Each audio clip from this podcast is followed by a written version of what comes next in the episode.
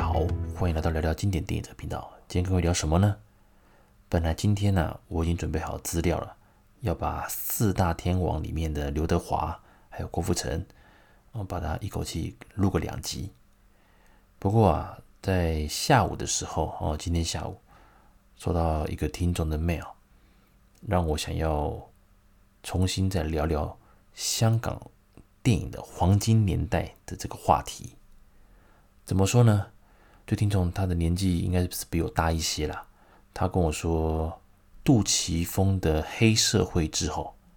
他几乎就没有再看香港电影，因为他认为香港已经没有真的好看的纯正的港产片。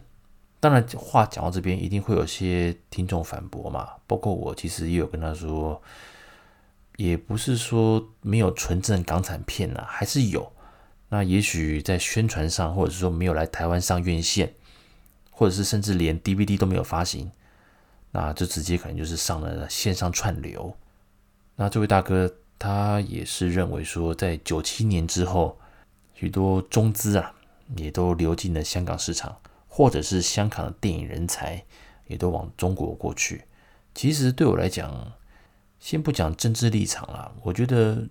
电影这个产业，当然越多人才的一个经验交流，当然就会成长嘛。像早期华语片的市场，台湾也是超强。但曾几何时，台湾的观众进戏院就是要追求声光效果、追求节奏快的好莱坞。虽然台湾在八零年代的时候有新电影的浪潮，那像以侯孝贤。还有像杨德昌等人，他们带领的这个这种文艺片的风潮，确实也是在亚洲甚至在世界上哦获得一个相当多的肯定。不，当然随着那个时代进步啦，大家生活节奏也快，包括我自己啦，包括我自己，你叫我现在好好的看一些比较呃需要集中精神的一些文艺片，坦白讲，还是真的得找出时间呢、不然有时候，其实如果平常假日，或者是说，呃，怎么讲，呃，难得有空档可以看电影的时候，多半还是会选择可能声光效果刺激比较强烈的动作片，或者是一些什么这种快节奏的商业电影。那这位大哥，当然我回他嘛，像他提到黑社会之后，他就没有再看港产片。当然我有提了几部嘛，包括像彭浩翔导演的作品。还是像这几年有林家栋他们哦，他所监制的或者他所主演的啊，例如像《树大招风》，还有最近的像那个《手卷烟》之类的，还有《智齿》，其实还有一部还不错，《逆流大叔》我也很推，我吴镇宇他们的，或者是像那个《浊水漂流》。其实这几年香港那个港产片啊，又回归到其实我很喜欢的那种小品，而且着重是在。香港在地本土文化的这种，呃，精彩的这种电影，你可能需要点戏戏要集中精神看，可是它的步调也不会觉得让你沉闷，或者是像呃黄秋生的《沦落人》，那再有名一点的话，可能就像刘德华的《桃姐》。其实多多少少可能你看到制作片头的时候，哎呀，那可能也是有一些呃中国资金背景的大型电影公司。但坦白说，其实电影的一个制作，这个团队上相当重要嘛。你再怎么小品，你的团队这样弄一弄，你后制、剪接、音效、音乐，甚至连茶水都是成本。所以能够像比如说像《沦落人》这种小品电影，黄秋生甚至表示他是连酬劳都不拿的，只是说啊之后有分红再再说就好，再谈嘛。当然，这部电影也让一举夺得了影帝，再再证明，其实只要有好的剧本、好的演员。当然，你没有去追求所谓的商业大片啊，声光效果什么的，其实还是有办法能够拍出相当有味道的一部电影，经典电影。我回完信之后呢，我觉得，诶，我应该要再把我聊聊经典电影的初心，再跟各位介绍一次。我常常跟一些好朋友讲，新的听众讲，或者新的朋友聊，就说，诶，你说我们我们会聊天嘛？那聊到对，就会说，诶，啊，其实我自己也有在搞那个 podcast。专门聊聊那个老电影的啊，那个参考看看。可是呢，第一集到第十集先不要听，因为话，因为那个呃，音质蛮差的。呃，也不瞒大家讲了，其实蛮多 podcast 的一个经营者，其实初期大家都是想就是试试水温嘛，大家都是素人，我们并不是媒体人，所以往往都是可能一副耳机，像我一到十集就是用 AirPods 去录，那当然在音效上，就是收音上面还有音质上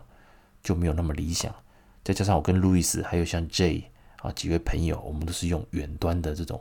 呃录音。然后再把它混音双轨，然后再把它混音起来。所以其实，在所谓的节奏或者是音质上，确实会有影响嘛。那第十一集之后，当然哦，我跟路易斯我们都有添购一些新的一些麦克风，所以其实就会比较像样一点了音质。当然，我还需要很多地方改进呢，跟专业的录音师来比，还是有一些差差距了，还是有很多进步空间。啊，当然也希望各位能够帮帮忙啊！如果喜欢我的节目。啊，多赞助我几杯咖啡啊，我也可以啊，有更多的一个动力哦，还有一些经费去添购我的一个器材，以及寻找呃更棒的录音室。那回到那个主题，我的第一集就是聊聊香港的电影黄金年代。其实那时候我聊了很多东西，可是因为时间也很冗长，我相信。这么多集下来，我也知道 Podcast 大概比较理想的时间长度大概落在什么时间点啊？当中好像是二十多分钟到四十几分钟，大概是二十到四十分钟一集，应该算是比较基本，也是说听众比较可以全部听完的一个版本。当然要看了，如果今天是对谈的，比如说跟路易斯这种对谈方式的话，那当然呃时间有时候会拉到五十几分钟啦、一小时啦之类的，甚至。哦，拉到快两小时也有，那但但有时候但我会分上下集，那只不过这次因为这位大哥他的给我个启发啦，我觉得，嗯，第一集我聊香港电影黄金年代的时候，我确实是希望能够挤很多东西进去，可是我发现有蛮多的部分我并没有把它放到这里面去聊，我当时聊个大方向，所以呢，呃，接下来可能这个题材。对一些听众，特别是年轻听众，可能会觉得比较沉闷呐。可是我觉得我有这个呃想法，我想要再把香港电影的黄金年代整个这个发展，我尽量用一个浅显易懂、轻松的方式来跟听众们分享。那年轻的朋友，当然如果你没有经历过，比如说八零年代。啊，那个英雄本色的年代啦，还是说九零年代周星驰最当红的年代？虽然这些可能你在第四台重播常看到，可是你会觉得说，到底有什么魅力，让我们这些老嘞老人啊，让我们这些啊大叔们一直念念不忘，那台词哦都背起来了，百看不厌，它就有它的魅力了。还有像为什么我喜欢去跟各位聊导演系列？就我跟各位坦白讲，其实我每次录一些导演系列的时候，其实在整个的收听率是比较普通的。那流量密码我也知道嘛，举凡刘德华、张学友，或者是说像那个郑伊健，只要这种在台面上还是蛮活跃的这些大明星，当然收听率就是非常的高。不过我觉得，当然，嗯，流量密码大家都知道了。可是我觉得今天有机会有这个缘分，那，做这个 podcast 这个节目。那也累积了蛮多哦，很支持我的忠实听众。我觉得还是希望留一些大家可以之后可以拿来参考的一些节目内容啦。特别是香港电影，其实如果大家看整个 podcast 的一个分类里面，电视与电影类，像 Sam 大叔这样哦，我们主要以香港老电影为主的一个频道是蛮少的。所以我觉得我接下来。会会花一些时间针对香港的黄金年代的部分，电影黄金年代应该就是落在八零年到两千年之间这二十年，当然更早哦，邵氏以前的七六七十年代那个部分，坦白讲我自己也没有经历过。那资料我如果可以看资料，当然我也是可以讲，可是我觉得因为我没有感受过，所以我怕我讲变成就是像照本宣科这种感觉，大家就可能我在读稿嘛。嗯，所以我认为啦，如果真的要讲的自然。我觉得我还是会选择我拿手的八零年代中后期到两千年之间，确实也是目前像第四台重播率高啦，或者说大家印象中在整个的一个呃普及率、触及率最高的那那个年代，因为很多经典确实都是在那个时候出现的，很多导演也都是那个时候成名，一直到现在都还是非常厉害的。所以今天这集应该算是一个前导啦，就是说，嗯，圣诞树我有感而发，所以呢，我觉得接下来我会花一些时间，可能花数周，来好好的跟各位聊，那香港电影的黄金年代为什么这么有魅力？它的发展有哪些？哦，除了成龙、洪金宝他们，嘉禾、独霸，接下来新艺城，然后接下来商业片起来的赌片，王晶他们，还有周星驰的时代等等之类的。我当然是觉得说可以好好的跟各位再聊一下，也许啦，我可能会用，我在想，我刚讲到到两千年嘛，所以一定会有听众说啊，《无间道》要不要聊？哦，二零两千年初期的，还是说像到了那个黑社会？其实我想过了，只不过当然如果越拉越多，当然就聊不完啦。所以我目前的构思是在应该会从八零年到两千年这二十年的部分先跟各位聊。之后，当然，如果呃反应不错，我再把两千年到二零一零年的部分也稍微跟各位聊。至于二零一零年之后到现在，坦白讲了，其实我跟那位大哥想法差不多，蛮多电影其实都是中港合资，而且蛮多电影也都是可能就变成类似网络电影的感觉了，网剧。所以在手法上，在剧本上的一个或是角色的一个层次就比较薄弱。这也是我为什么。这么多年了，我还是喜欢。如果今天啊，比如晚上啊，小孩跟家人都啊都睡觉了，我可能就打开个电视，重新看什么哦，那个打开我的那个线上串流的平台，我可能就去看了，点一部啊，点了一下《逃学威龙》第一集啊，让自己开心一下，或者是点一部什么呢？像我最喜欢的，像成龙的《霹雳火》，哦，看着飙车也不错。那如果偶尔想要让自己，嗯，回味一下啊，回味一下以前香港呃那些经典大师级电影的话，我可能就把吴宇森的片找出来看，等等的。就是说这些老片你看过很多次了，你也几乎都背起来了，可是你就是想要去回味它。所以也感谢这位大哥给我的一个 mail 啦。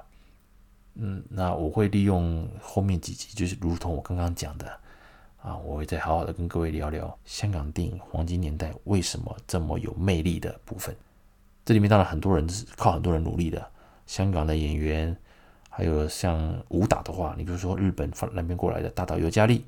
啊，西野美智子啊，还有像仓田保昭，台湾的话像早期像黎威啊，或者是像呃女打仔的话像胡慧中，还有杨丽菁啊，还有谁呢？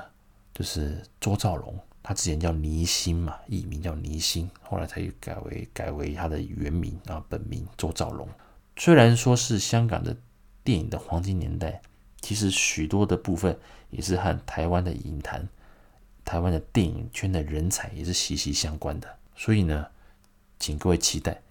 我也希望能够为我们频道留下很多就是值得各位来当做参考资料的一些节目啦。当然我知道闲聊型的一定是最受欢迎嘛，可是我觉得就如同我最早在节目这集有提到的，还是想留点东西给各位来参考。哇，聊这么多，这集其实算是脱稿演出吧，都我连刘德华都都都准备好了啊，刘德华的呃经典必看的电影，还有让我蛮失望的电影 啊几个部门，maybe 看看吧。如果聊黄金年代反应普普通通，或者是说。大家觉得这个题材比较沉闷一点，希望我再聊轻松的，比如说以演员为主，以导演为主，还是以什么什么主题为主？当然，我有在做这些调整啊。